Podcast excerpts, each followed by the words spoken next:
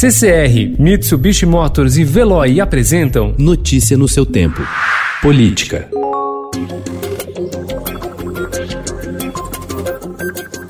Sob suspeita de ingerência na Polícia Federal, o presidente Jair Bolsonaro entrou agora na mira do Ministério Público Federal por indícios de violar a Constituição ao interferir em atos de exclusividade do Exército. Procuradores abriram dois procedimentos de investigação para apurar uma ordem dada por Bolsonaro ao Comando Logístico do Exército no último dia 17, que revoga três portarias publicadas entre março e abril sobre monitoramento de armas e munições.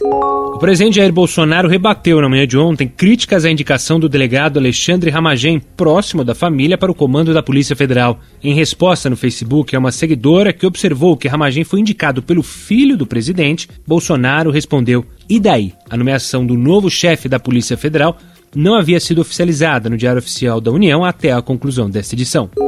Prestes a ser confirmado como novo ministro da Justiça, o atual chefe da Secretaria-Geral da Presidência da República, ministro Jorge Oliveira, postou ontem em sua conta no Twitter uma foto do pronunciamento do presidente Jair Bolsonaro na sexta-feira, logo após a demissão do ex-ministro Sérgio Moro, acompanhada de uma mensagem de apoio ao presidente. Após 16 meses de mandato, o presidente Jair Bolsonaro começa uma fase mais dependente dos partidos do Centrão, tendo que reinventar sua base aliada e precisando articular uma tropa de choque para evitar que o debate de um impeachment avance no Congresso. Na avaliação de líderes partidários, a tormenta enfrentada pelo Planalto com a demissão de Sérgio Moro fez o governo iniciar um período na defensiva. O Ministério Público do Rio de Janeiro e a Polícia Civil investigam a existência de uma rede de amigos que teria dado sustentação financeira e operacional ao ex-policial militar Adriano da Nóbrega, o capitão Adriano, e seus familiares.